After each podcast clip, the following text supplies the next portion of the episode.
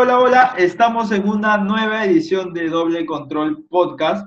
En esta ocasión tenemos un nuevo invitado, el segundo invitado de este podcast, pero eso lo vamos a hablar al final, lo vamos a presentar al final, vamos a crear un poco de, de tensión en este ambiente para que la gente pueda saber de quién estamos hablando.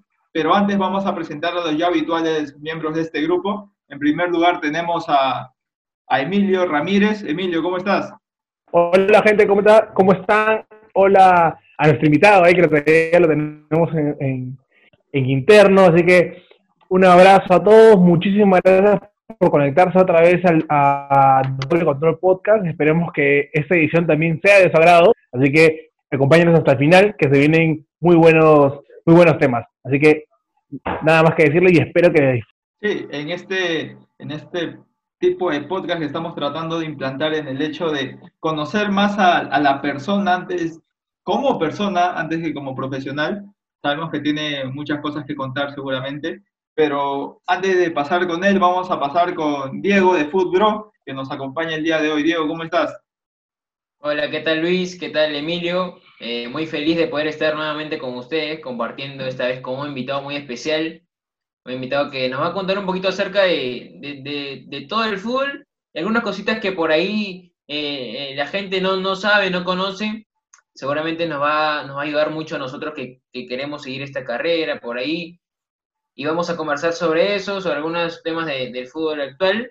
Y de antemano agradecerle a, nuestro invitado por, por poder estar aquí y darnos un tiempo. Sí, bueno, no esperemos más, no esperemos que la gente se desespere vamos a pasar con nuestro invitado del día de hoy, que es Manuel Núñez. Él es, si lo, si lo habrán visto, es muy reconocido porque trabaja en América Televisión, además es bastante recurrente en las previas, tiene su, su sentido del humor, tiene su manera de darle ese sabor a, a, las, a las noches de domingo, que lo tenemos aquí. Manuel, ¿cómo estás? Hola muchachos, ¿qué tal? ¿Cómo están? Qué gusto saludarlos, poder conversar con ustedes nuevamente, bueno, esta vez a través de una nueva plataforma como es podcast, y espero que, les vaya muy bien y bueno, aquí para atenderlos eh, con toda la amabilidad del caso. Sí, de hecho ya eh, habíamos, lo hemos estado persiguiendo, acá se lo digo al público, lo hemos estado persiguiendo a Manuel, porque si bien es cierto, han sido bastantes eh, días ajetreados para él, pero le agradecemos por haber tomado la entrevista sabemos de, su trabajo y, queríamos conocer un poco más sobre él, sobre qué te inspiró a ti para poder tomar esta carrera, que si bien es cierto, no es muy tranquila, pero igual estar vinculado al deporte rey siempre trae buenas satisfacciones.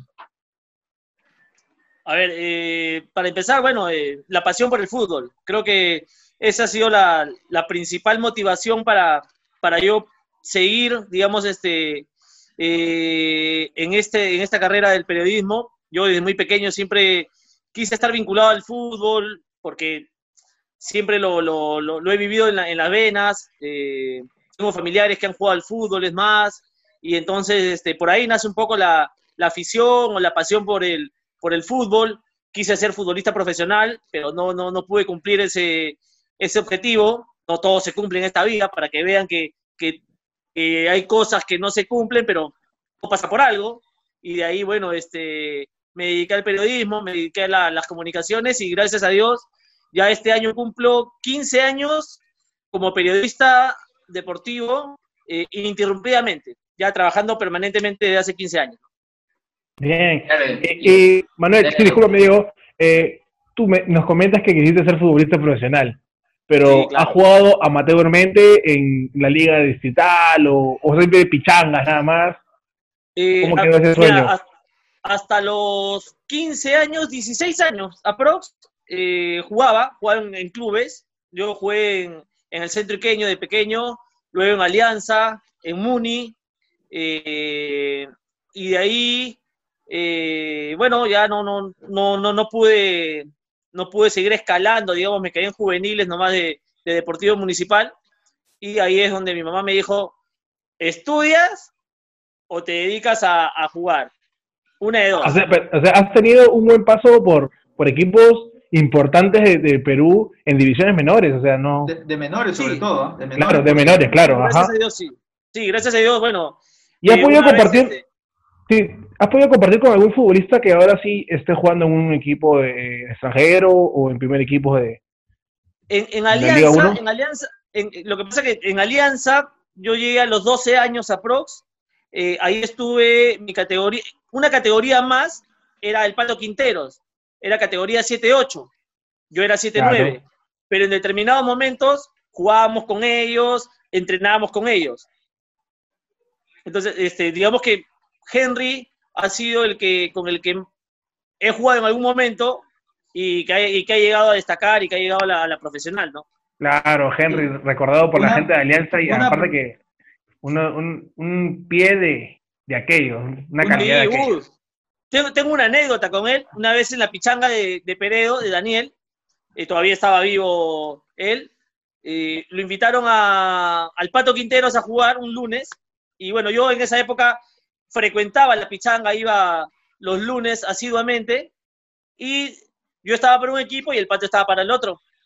Y yo en una de esas lo voy a marcar y, me olvido de que el pato tiene un guante en el pie, pues, ¿no? Y sacó un, sacó, un conejo de la galera, me metió un guachón, me dejó sin cintura, me dejó sin reacción, sinceramente. ¿ah? Y, en menores, o digamos en el tiempo que te dedicabas un poquito más al fútbol, antes de esa famosa frase que, a veces nada más no dicen, o el fútbol, o estudiar, sí. Eh, ¿qué posición jugabas o en qué posición te, desempeñabas? A ver, yo empecé de, marcador izquierdo, fui lateral izquierdo, luego jugaba de, volante por izquierda también, y en determinados momentos el profe me ponía de, zaguero central.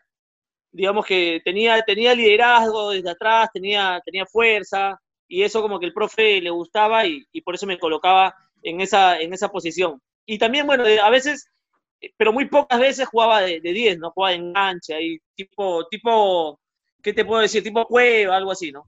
ah, bueno, bueno, bueno, bueno, Pero, pero bueno, salvando la distancia, muchachos. que sea así, ¿no? Nunca tan literal. Bueno, pero por lo que me dices, o sea, no sé, ¿eres, ¿eres zurdo entonces? Sí, claro, soy zurdo, sí, sí. Dicen que no hay zurdo malo. No hay zurdo malo, entonces. No hay ay, ay, ay. Y lo dice un zurdo, y lo dice un zurdo, lo dice, lo dice un zurdo también, ¿ah? Yo creo que Pero toda regla tiene excepciones, ¿ah? Sí. Toda regla tiene excepciones. Sí, eso sí. Hay zurdos que sí se patean el tobillo. Ay, no le digas. Con cariño, con cariño. No, pero, pero por ejemplo, eh, ¿cómo así tú, desde que te dieron ese ultimátum, por así decirlo, a tu mamá, decidiste dedicarte eh, al periodismo deportivo o tenías otras opciones? Eh, como te decía, yo siempre, siempre este, quería estar vinculado al fútbol, de una u otra manera, como futbolista o ya sea como periodista, porque desde muy pequeño también yo recortaba este, noticias, diarios, guardaba los, recortes periodísticos, coleccionaba álbumes, eh, consumía mucha radio, Radio Ovación en esa época, en Radio El Sol, y los pocos programas deportivos que habían de la época, yo era ahí. Primero estaba sentado ahí. Nada que noticias, no, mamá, papá, yo voy a ver mi fútbol, voy a ver deporte, y bueno, este, era un poco eso, ¿no? O sea, siempre, siempre estaba, por una parte, el fútbol como sueño profesional, de futbolista profesional, y por otra, la, la, la pasión también del periodismo, ¿no? Entonces, como no se dio una, bueno, opté por la otra, pero tampoco es que haya sido fácil el camino, ¿no? O sea, también fue, fue difícil, fue duro, ¿no? Sí, por, por, lo, que, por lo que nos estás contando, eh, tú nos dices que ya llevas 15 años eh, en esta profesión.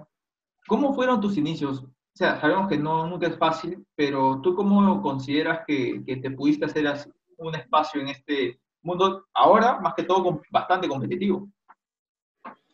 Sí, sobre todo ahora, ahora, aunque ahora ustedes tienen más, más opciones, más, hay más plataformas, la tecnología avanza y eso también favorece para que de una u otra manera eh, los que ustedes que recién están empezando, que recién están estudiando o, o, ya en algunos casos practicando puedan, puedan hacerlo sin necesidad tal vez de, de que eh, participen en un programa deportivo netamente ya digamos, este, que, se emita por alguna una emisora o, algún programa de televisión, ¿no? Eh, años atrás era más difícil, años atrás digamos que eran dos o tres programas los, deportivos, eh, pero bueno, había que, ingeniárselas, había que, buscar, que tocar puertas, había que, buscar la manera de, poder ejercer o de poder practicar, sobre todo cuando uno todavía está estudiando, ¿no? Y gracias a Dios en mi, en mi camino se ha presentado gente que, que me ha ayudado a progresar, que me ha ayudado a avanzar, que me ha ayudado de una u otra manera a seguir en esto. Y mira que todo empezó en el 2003 cuando practicaba un programa dominical los domingos en, radio, en un programa dominical en, Radio. Eh, era un, digamos, un polideportivo y ahí estuve como seis meses.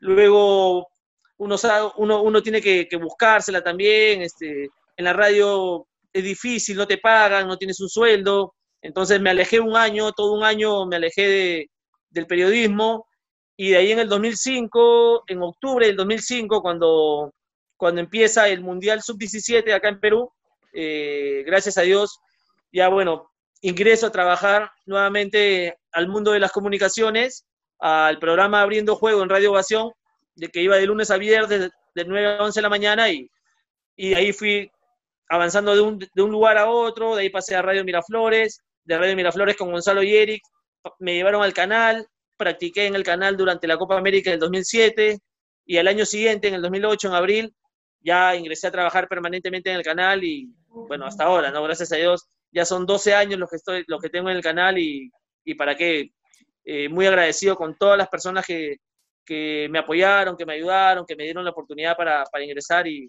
y, seguir en esto, ¿no?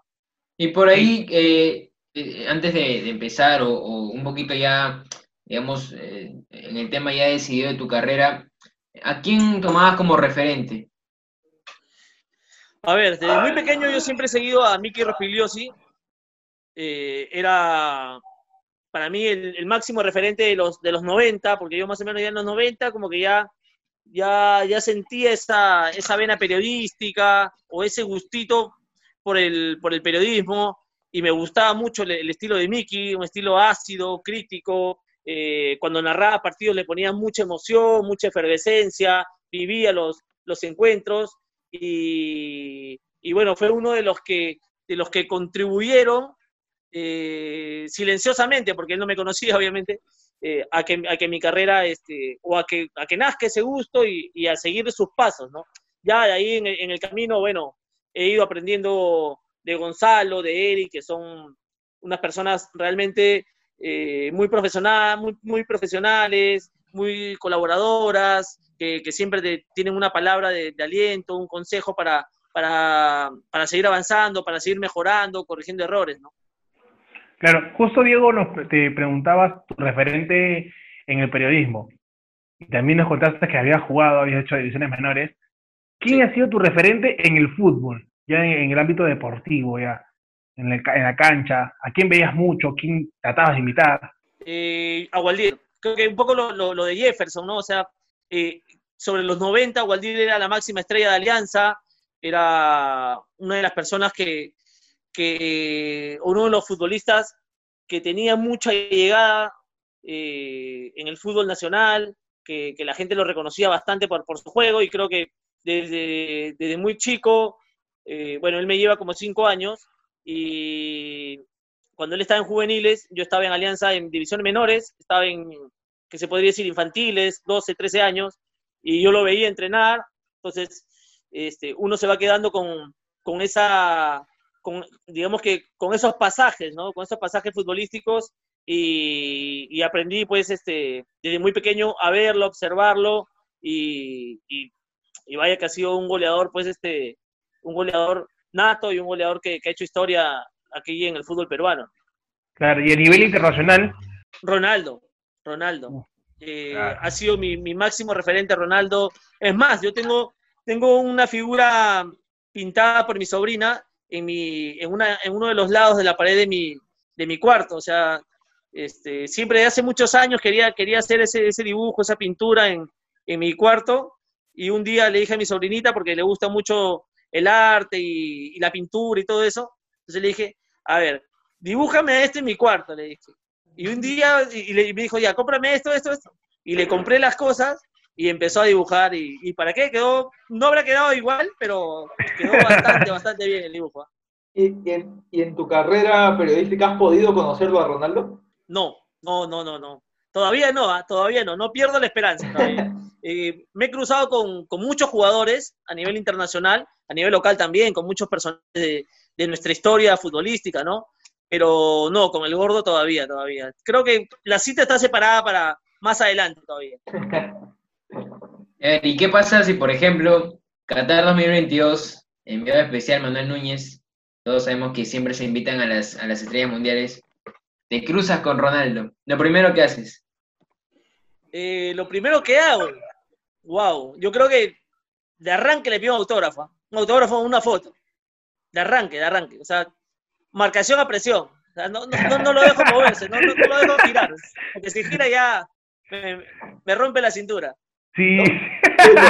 Porque imagínate ver, verlo ahí, eh, acercarte, antes que tú llegues, creo que ya, ya está rodeado de gente. O sea, él es un personaje Sí, totalmente. de esa forma.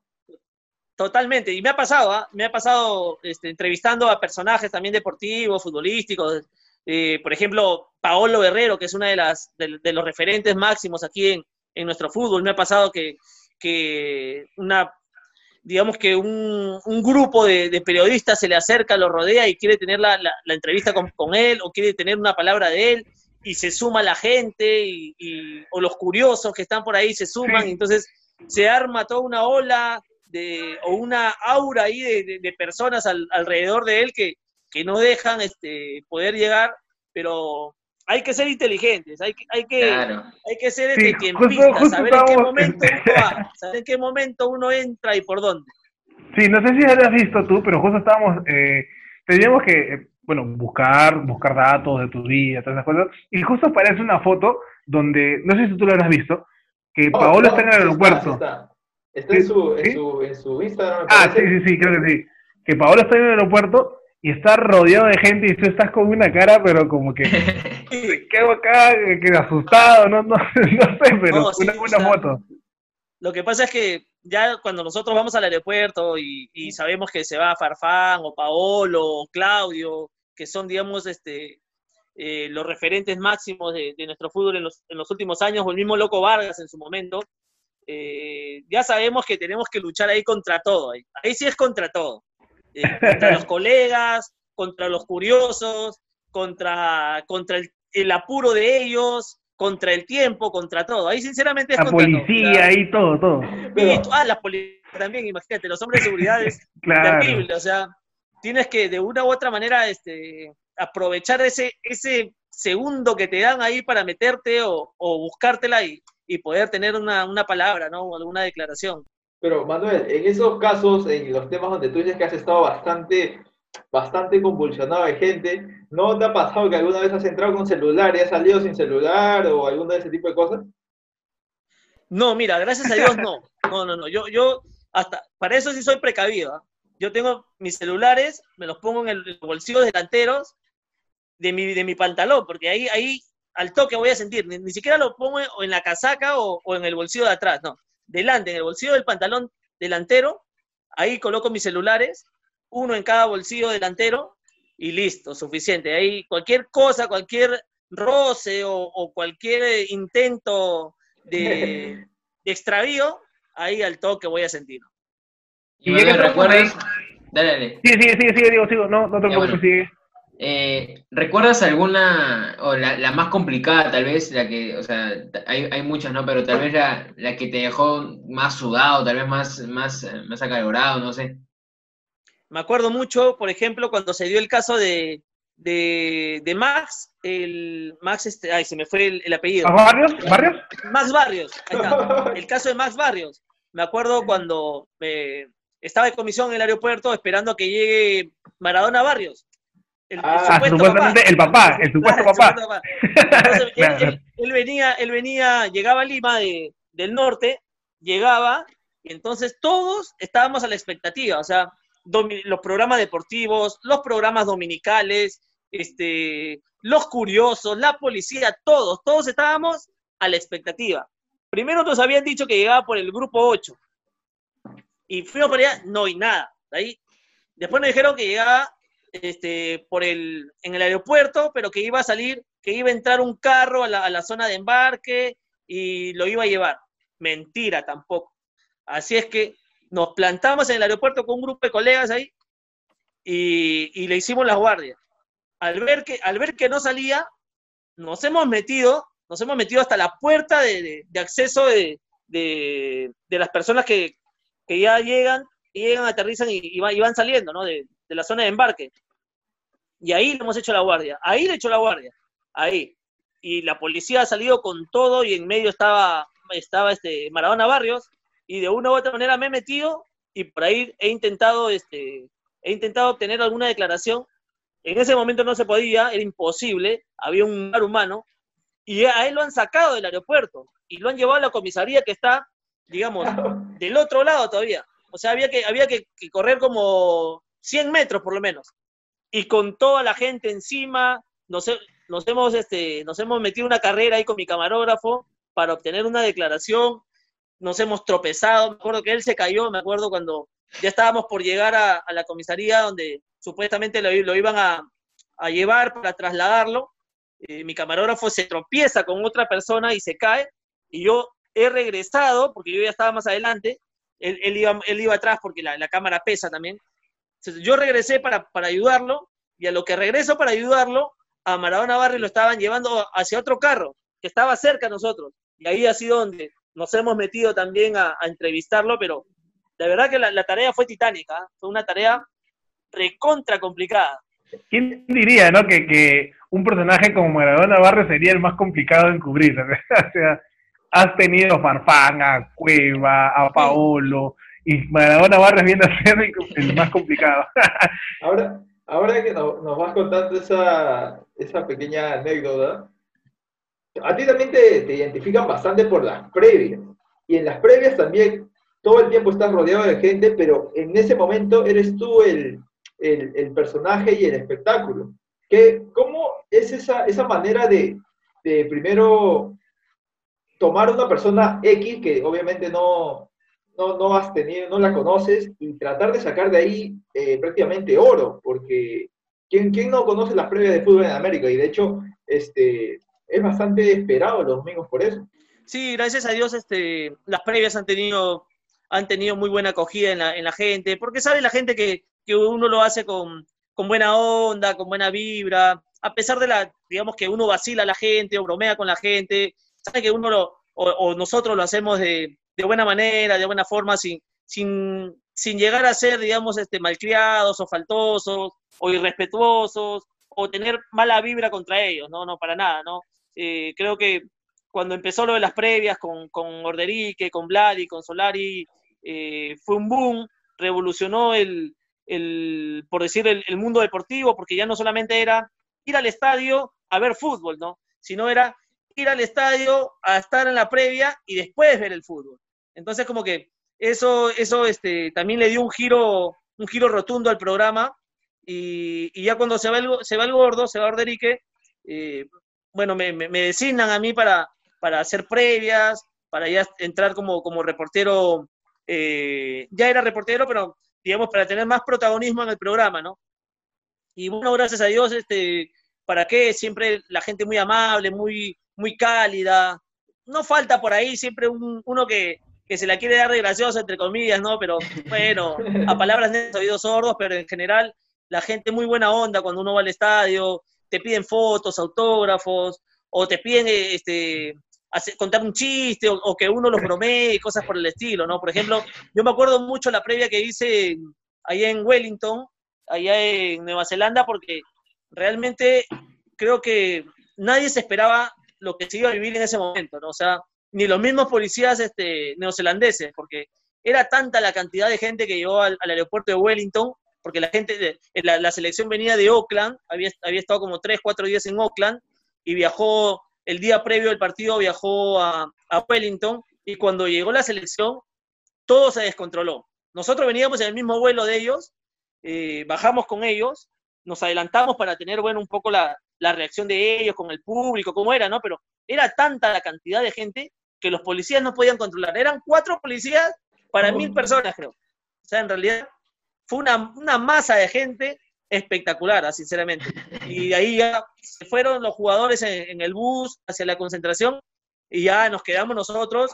Y yo me puse a hacer la previa porque estaba, estaba enganchado para, para Canal N, estaba en vivo y me puse a bailar ahí con la gente, me pusieron a, tocar el cajón, en fin, o sea, la, la, gente en el extranjero también goza y disfruta bastante con, con la selección y, y, también con nosotros porque saben que uno también este, es parte de esto, ¿no? Es parte de todo lo que envuelve al tema de, selección. Incluso más, creo que en el exterior eh, la gente espera más a la selección que en el mismo, en el mismo país.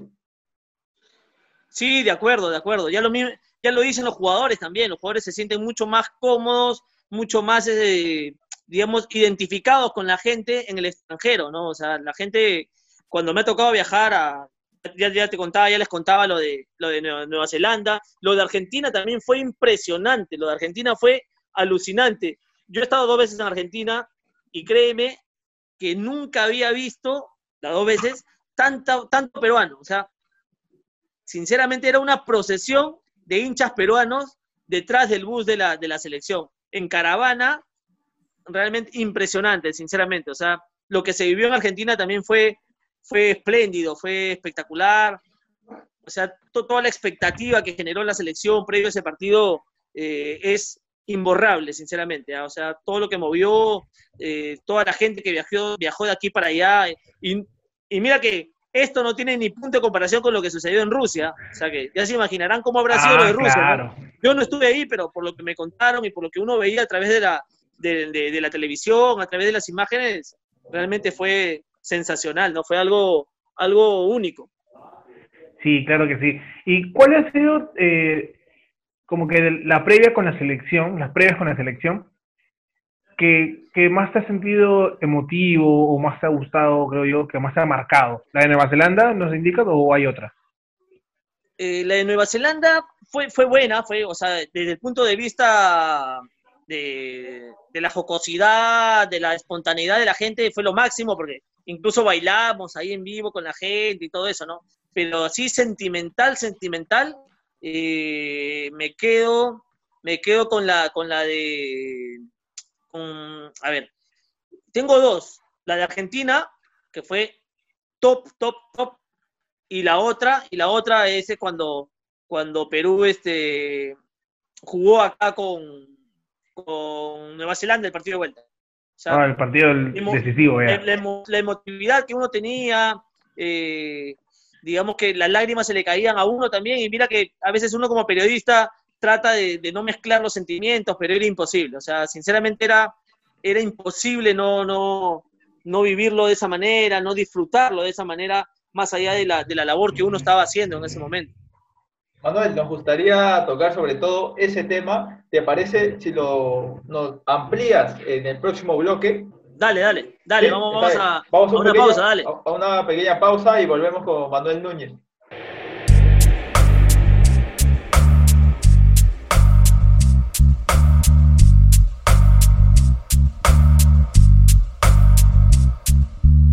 Bueno, estamos de regreso en Doble Control Podcast con nuestro invitado Manuel Núñez, que nos estaba contando sobre algunas anécdotas en sus, en sus comisiones como periodista.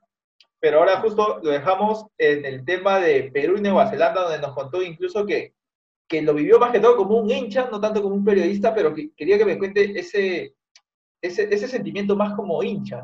¿Qué, ¿Qué, sentiste en ese momento? Tú que estabas presente en esa situación. Mira, hay, hay una frase que, que, es muy cierta y dicen, aunque te quites, lo que está para ti está. Y aunque te ponga lo que no está, no está. Y, mira cómo, y, por qué te digo esto, o por qué les digo esto, porque el partido contra Nueva Zelanda, la vuelta, a mí ya no me tocaba cubrirlo. Es más, yo no estaba acreditado. Los acreditados eran Solari y Vladi, y yo tenía que trabajar desde el canal, porque igual había que, teníamos noticiero, había que dejar notas para el día siguiente, y ya saben que era un día histórico, entonces era full chamba. Y mira cómo se dan las cosas, ¿no? Vladi se lesiona del tobillo un día antes, me acuerdo, Vladi este, eh, tuvo un problema eh, en el tobillo, se, se, luxó el tobillo, no pudo, no pudo trabajar, tuvo descanso médico y me dijeron que yo tenía que ir, que asumir. Entonces fui al, fui al, ese día al, estadio a, trabajar como, como siempre. y obviamente, en un día especial hay, hay, mucho más ganas, ¿no? Que de costumbre, ¿no? Porque este no pasaba, no pasaba todos los días y no nos pasaba desde hacía más de tres décadas. Claro. Entonces, había que ir con, la mejor ropa, con, la mejor vestimenta, había que Claro, un día súper especial. Claro, exacto, digamos que había, había que estar a la altura de, tal, de, tal magno evento. Claro. Y, fui con la credencial, y fui con la credencial de Vladi, y al momento de ingresar, le explico eso a la, señora, ¿no? A la señora de, la puerta del estadio, ¿no? Le, le explico, bueno, que, mi compañero había sufrido una, una lesión, que no, que estaba con el tobillo luxado. Para eso ya habíamos hablado con, con Romina, explicándole la situación y nos había dicho que nos acerquemos simplemente a la puerta y, y bueno, eh, le explicamos la situación a la señora y ya nos va a hacer entrar. Y así fue, le expliqué la situación a la, a la señora en portería y bueno, este, le puse una X a la, a la, credencial y puso Manuel Núñez abajo en, en, lugar de Vladimir, así con plumón, ¿no? Y hasta ahora la tengo de recuerdo, hasta ahora tengo mi credencial de recuerdo, hasta, es más, eh, esa foto la, la colgué, la, la, subí el mismo día de, al finalizar el, partido, la jornada ya periodística, ya subí la foto, o sea, la verdad que fue un momento increíble, impresionante, o sea, desde que este, llegué al estadio, eh, los nervios te, iban invadiendo, a medida que pasaba la, la, hora, iba llegando ya la hora del partido, eh, mucha gente en la tribuna, nosotros, eh, el palco de prensa estaba llenecito, estaba repleto, no teníamos ni, ni, ni un lugar, ni una ubicación, y entonces este, nos tuvimos que acomodar por ahí en la tribuna con, con Giovanni, con mi camarógrafo, tuvimos que acomodarnos como, como podamos este, en la tribuna y bueno, este, a disfrutar el partido, a gozar, a vivirlo también, ¿no? a vivirlo como, como periodista, pero también como hincha, ¿no? porque era, era una fecha memorable. Y así fue, así fue, pero obviamente cuando se dan los goles de Perú, yo tenía que estar callado, porque si empezaba a celebrar o a gritar, todo el, todo el bulla, toda la bulla o el ruido que, generaba se metía al ambiental de la cámara y, eso pues este, nos iba, nos iba a malograr la chamba, sobre todo para el domingo, para Fútbol en América, que normalmente colocamos pues este, el ras de cancha. de cancha, claro.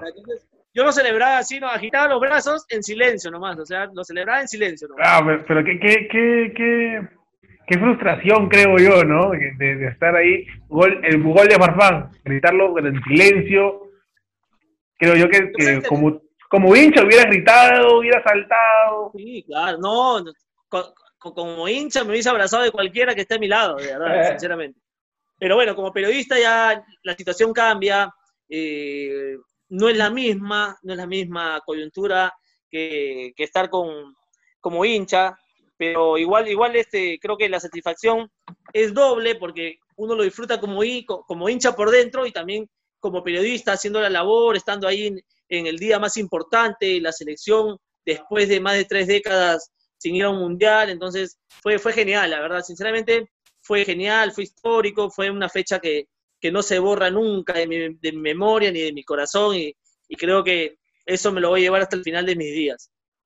Claro, y Manuel, lo comentabas un poquito que eh, era muy, muy especial esa, ese, ese, esa oportunidad que te tocó viajar a Nueva Zelanda también. Y recordando un poquito que nos mencionabas que cubriste para Canal N una oportunidad en la llegada de Perú. Hay una anécdota que, justo recordamos aquí antes de, empezar. Eh, te, hacen, te hacen bailar. Cuéntanos un poquito de esa anécdota. Sí, o sea, los, jugadores eh, ya se habían, se habían ido al hotel de concentración y nosotros estábamos en vivo para Canal N creo que éramos el, único medio peruano que estaba transmitiendo en vivo la llegada de Perú eh, para acá, para Lima, o para todo el territorio nacional. Y en eso eh, se escucha, bueno, habían los parlantes con la música criolla, la gente tocando cajón, y en eso no me acuerdo si estaba Jimmy Chinchay o, o Augusto Sonda, y no me acuerdo, quién, en, este momento no me acuerdo muy bien quién estaba aquí en estudio. Jimmy, Jimmy. y me dice, a ver, Manuel, tírate un pasito. Ah, no, fue Angélica, creo, Angélica Valdés. Me parece que fue Angélica Valdés. Y me dice, a ver, Manuelito, tírate un pasito. Y obviamente tenía, que tirarle nomás, tenía que ir ya, caballero, tenía que...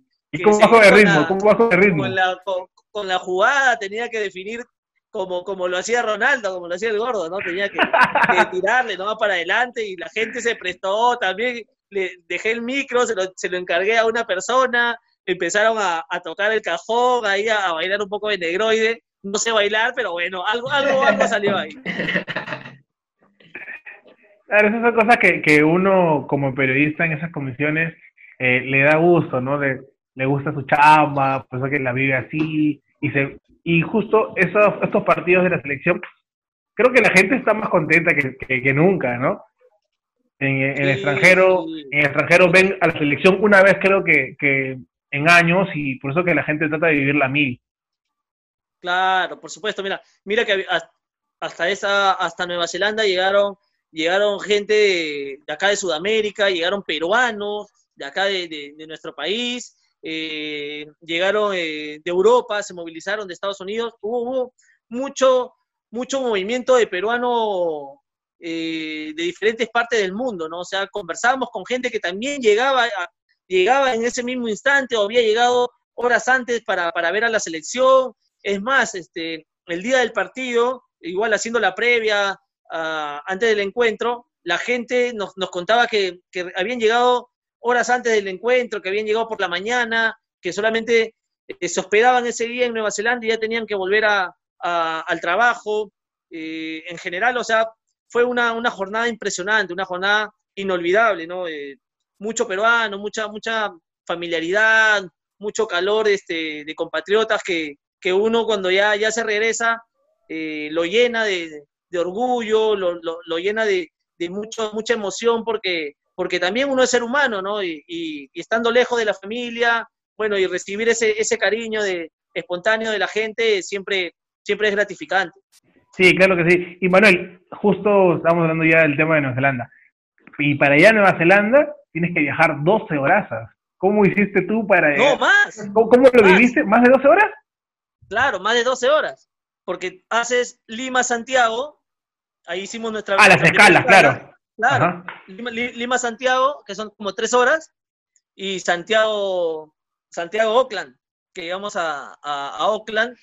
Eh, y era mi primer viaje, eh, sí, era mi primer viaje eh, después de, de, operado, porque yo a, mí me operaron en el 2017, me operaron de la columna, en abril, el 18 de abril del 2017 me operaron de la columna, y entonces este, yo regresé al canal, estuve tres meses fuera con descanso médico, yo regreso al canal en quincena de julio y era mi primer viaje largo, digamos, ¿no? Porque había estado en Argentina el mes anterior y en noviembre me, mandaron para, Nueva Zelanda y, yo estaba un poco temeroso porque la cantidad de horas, como tú lo dices, ¿no? O sea, el doctor me había recomendado que, no debía estar mucho tiempo sentado, más bien que, eh, que tenía que estar de pie, caminando, estirando un poquito para que los músculos no, no se resientan, no se contracturen y, producto de eso la, columna pueda, pueda estar más, más, tranquila, ¿no? más, más reposada. Y así fue, así fue, fuimos con, el monito, con Rafa Rodríguez, a quien le mando un saludo, nos, eh, embarcamos en Lima a Santiago, eh, en Santiago hicimos la, escala y, nos subimos a un avión que, parecía, este, no sé, un cohete, de verdad que impresionante el avión en el, que nos fuimos, o sea muy cómodo, eh, a pesar de las horas, no se sintió, ¿ah? ah no se sintió. Yo no sentí tanto, al menos. Yo, la verdad que no lo sentí, no lo sentí como, como tal, porque fue Lima-Santiago tres horas, Santiago-Oakland fueron como 11, más o menos, 11, 12 horas. Oh. Pero yo, yo no la sentí tanto, eh, ese, ese, vuelo no, no, lo sentí tanto, ¿no? El retorno, sí, sí, se me hizo pesadísimo, se me hizo larguísimo. La verdad que yo ya no veía la hora de, estar acá, acá en, en Lima ya. ¿Y cuál, en, esos, en esos temas, porque, o sea, tú por, por viajar, eh, obviamente te mandan a muchos lugares, no solo el Perú, sino a veces cuando la selección juega en otro país. ¿Cuál consideras que ha sido para ti el viaje más difícil que has tenido? A ver, el viaje más difícil. Eh, yo creo que eh, este viaje a Nueva Zelanda tuvo su, su grado de dificultad.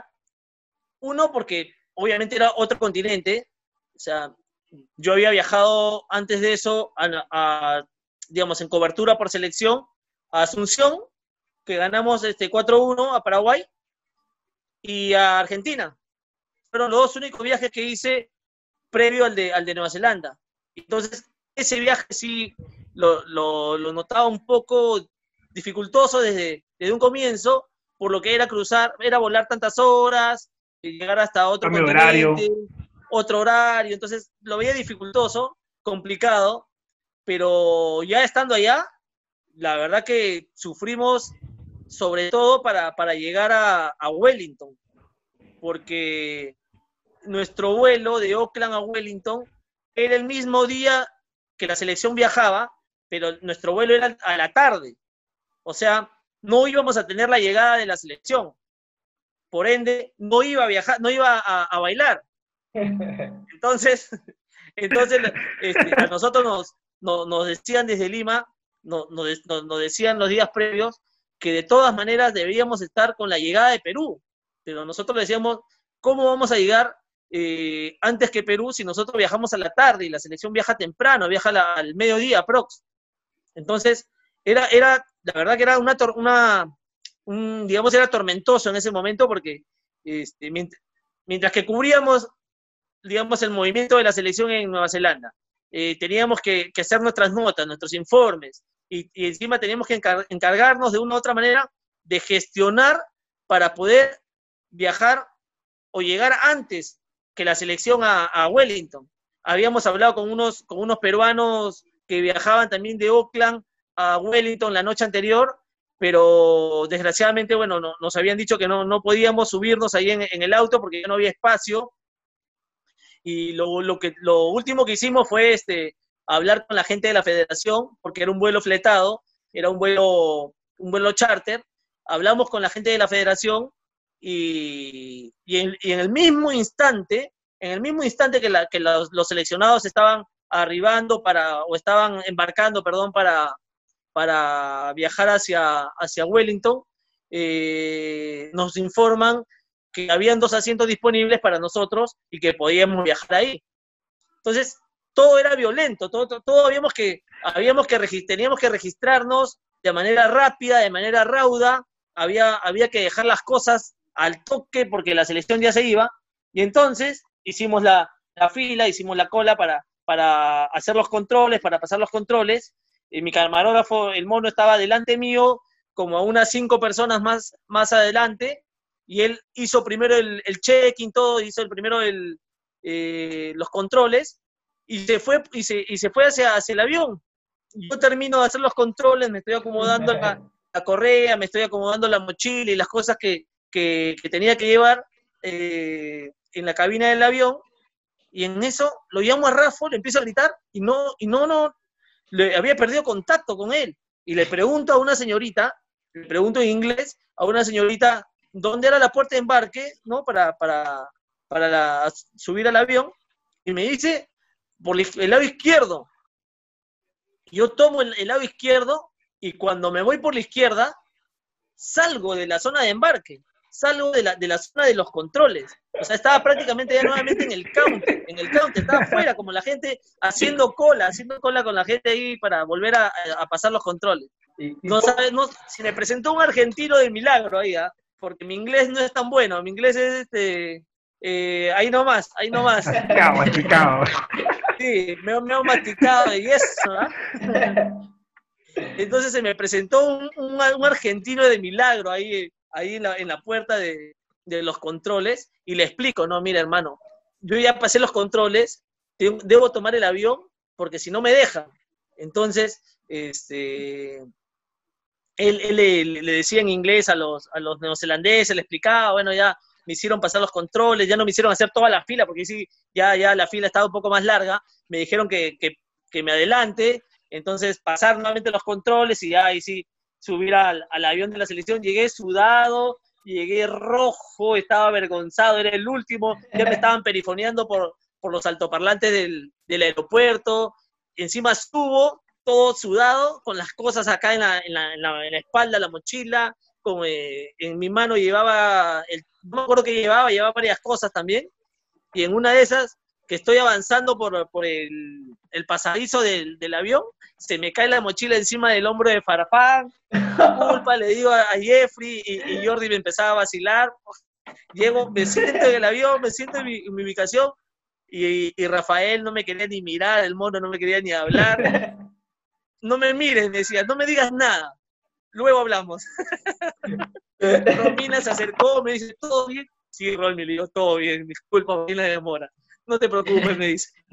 Los, los, los señores de la, de, la, de, los, de, las departamentales, los presidentes de las, de las departamentales de, eh, me, miraban y, y, se reían, o sea, en verdad, en verdad era, era la situación era este, vergonzosa, pero bueno, ya, ya estaba, ya había, había que, que poner la cara nomás ya. Después de eso, créeme que probablemente los jugadores nunca se van a olvidar de ti después de ese momento, como tú lo estás contando. Sí, sí, sí. claro, de todas maneras. Sí. ahí con su mochilazo. ¿eh? Ya para, el, profe, el profe Gareca ya diciendo que a qué hora nos vamos, ya, ya, desastre. De verdad, de verdad que fue, fue muy, muy, muy vergonzosa la situación, pero en el momento, ya cuando pasa, ya todo es alegría, todo es felicidad, ya todo, todo es este eh, risa nomás. Ya, ya para ir eh, cerrando, quería que me cuentes sobre el equipo de fútbol en América, porque son, es un equipo que lleva bastante tiempo trabajando juntos y de hecho todos tienen su luz, todos tienen su manera de ser y eso ha causado que el fútbol en América tenga tanto tiempo en el aire. ¿Qué me puedes decir acerca de ese grupo, que se ese grupo tan bonito que se ha formado? Sí, el programa, gracias a Dios, tiene muchos años. Somos una familia, en realidad. Creo que la unión que hay en el grupo es lo que, lo que prima siempre entre nosotros, a pesar de cualquier problema, a pesar de cualquier dificultad. Y esa es la base, la base para, para tener tantos años en, el aire, ¿no? O sea, lo que prima en, en, la, en la familia de fútbol en América es la unión, ¿no? O sea, entre todos nos apoyamos, nos ayudamos. Eh, eso es la base para, para, ver, para tener tantos años en, el aire.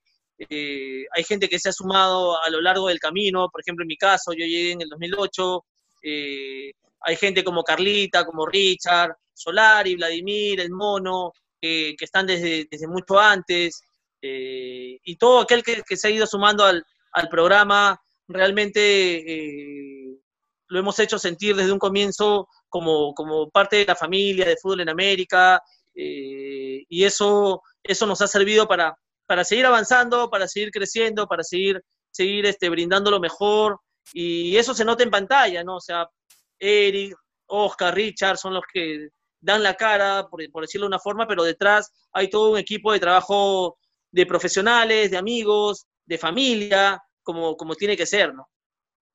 Sí, creo que eso es lo que ha hecho especial el fútbol en América y que sea tan como un periodismo más de referencia, incluso para nosotros mismos que estamos realizando este proyecto, eh, la misma manera, tomamos a Fútbol en América como una referencia de tomar un poco también eh, el deporte y tomarlo con humor por el lado de las previas. Eso es lo que nosotros también buscamos y darle un enfoque diferente al, al periodismo.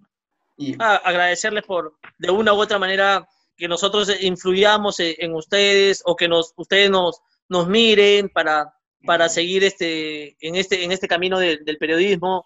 Y nosotros lo hacemos de todo corazón, lo hacemos siempre con, con la, la, mayor objetividad, con el, con el mayor de los compromisos cada domingo y cada día para brindarle también lo mejor a, al noticiero, a los televidentes del noticiero, a todos los que nos siguen en América Deportes y los fines de semana obviamente con la previa, con, con los bytes, con las ediciones, ahora con los informes que, que hemos estado realizando, la verdad que lo hacemos de todo corazón, con toda la pasión, con toda la convicción y el profesionalismo que, que, cada uno tiene en sí mismo y, y, para nosotros es grato que, por ejemplo, ustedes que son, que son más chicos, que son menores y tal vez más adelante vayamos a, a trabajar juntos en, en, este, en este mundo de las comunicaciones, del periodismo, es gratificante que, que de una u otra manera nos, nos, nos digan eso, nos den esas, esas, esas palabras, porque uno lo hace, como, como les repito, de corazón y desinteresadamente, eh, porque es nuestra profesión y porque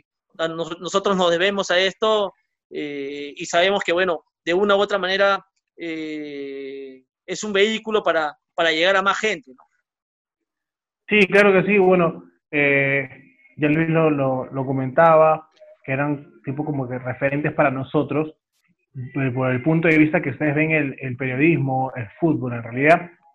Y claro, eso lo demuestran domingo a domingo y, y, con toda la vigencia de tanto tiempo que tiene el programa, ¿no? Es un programa ya muy, reconocido a nivel nacional. Todo el mundo parece que, es ley que todos los domingos, 10 y media, la gente esté pegada en el, Canal 4 viendo las previas, fútbol en América, el ras de canchas, o sea, es muy, es muy ya, es ley, es ley, por así decirlo. Así que para mí ha sido un gusto, creo que para todos ha sido un gusto tenerte aquí, eh, Manuel, así que esperemos que nos puedas acompañar en otra edición porque sabemos que hay muchos temas todavía por tocar, creo que el tiempo aquí es, es oro, como se dice, igual que en la televisión, así que nos encantaría que, que si otra oportunidad volvernos a encontrar, y por qué no, algo presencial, ¿no? Ya que pase todo este, este tema.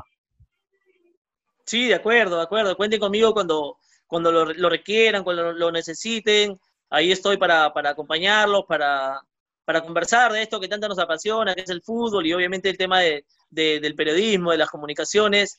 Eh, esperemos que esto pase, mientras tanto hay que cuidarse, cuidarse mucho, hay que seguir las indicaciones, las órdenes de, las autoridades, mantener la distancia, el tapaboca, eh, mucha higiene y, bueno, esperar, esperar nada más que, que, esto en algún momento pueda, pueda terminar, pueda acabar y, y, de una u otra manera empezar una nueva vida mejor, ¿no? Claro, bueno, eh, igual antemano te agradecemos por, por el tiempo, por la disponibilidad para concedernos este tiempo que, que sin duda es muy valioso para ti, para conversar un poquito de, de lo que ha sido tu carrera, como te decimos, lo tomamos como, como referencia para ya para, terminar, eh, ¿qué mensaje último le, dejarías, no solo a nosotros, sino a la gente que, que escucha este podcast y, por ahí quiere seguir esta, esta carrera? Nada, lo que, lo que yo siempre les digo a las, a las personas, a los chicos que, estudian la carrera o que están todavía estudiando, que están practicando, lean bastante, no solamente lean de fútbol ni de deporte, lean un poco de la, de la coyuntura de, del país, de lo que pasa en el extranjero, tal vez no todas las noticias, pero infórmense de una u otra manera, eh, lean obras, libros que, les permita eh, incrementar la, imaginación, crecer el, eh, digamos, la materia cognitiva de uno mismo y, ser perseverante, o sea, porque ya lo demás lo enseñan en, la universidad, en el instituto, los profesores para eso están, uno desde, desde donde nos toca alentarlos a que sigan adelante a pesar de los obstáculos, no se caigan, sigan, si realmente la convicción en lo que a ustedes les hace feliz, los apasiona, sigan adelante a pesar de, cualquier barrera, eh, mucha perseverancia, mucha, mucha constancia en esto y en algún momento siempre se va a abrir una puerta y el día que se abra la puerta ustedes tienen que estar ahí para, para poder ingresar por ella. Sí, son buenos consejos, sobre todo una persona que ha estado 15 años en, en, este, en esta carrera y que aún así sigue sintiendo ese cariño y ese amor por, por esto, de verdad es admirable. Te agradezco de parte de todo el grupo de Doble Control Podcast, de, Emilio, de parte de Diego e incluso de parte de Alberto, que no pudo estar hoy. Te agradecemos por haber tomado la entrevista. Sabemos que eh, tienes bastante trabajo por, por hacer todavía, pero por haberte dado el tiempo de acompañarnos aquí y el, día que, el momento que salga el podcast, obviamente te voy, te voy a avisar para que puedas escucharnos ahí. Eh, nada, simplemente agradecerte, pedirle a toda la gente que nos ha escuchado que te siga en las redes, que esté pendiente de tu trabajo, que te siga en la previa.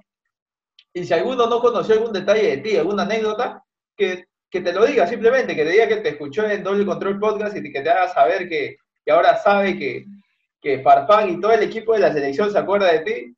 Así que muchas, gracias, muchas gracias por el tiempo, Manuel. No, muchachos, a ustedes, cuando gusten, como, como les digo nuevamente, y, y sigan adelante con, con, su proyecto, sigan adelante con, con, esta manera de hacer periodismo también. Y, y, nada, felicidades, muchos éxitos y estamos a la orden para una futura oportunidad. Sobre, sobre todo, posiblemente una segunda edición más adelante. Claro, lo máximo, lo máximo, ahí estamos. Y ya que sea presencial esta vez. Está bien, está bien. Entonces, muchas gracias a toda la gente que nos ha escuchado. Estuvimos con Manuel Núñez. Esperemos que, sea de su agrado, que, le haya gustado alguna de las anécdotas, un poco de risas que nos hemos dado durante este momento. Y ya nos vemos en la próxima. Hasta luego. Chao, chao, chao. Listo, muchachos, les mando un fuerte abrazo, que les vaya muy bien. Y no se olviden a todos los que nos están siguiendo a través de este podcast, que me pueden seguir en mis redes sociales como Manuel Núñez Oficial. Instagram, Facebook, ahí, ahí estamos. Ya estamos relanzando mi, hasta mi fanpage también ahí lo estamos relanzando. Ay, ay, ay. Listo. Nos vemos a todos. Muchas gracias. Listo. Nos vemos. Un abrazo.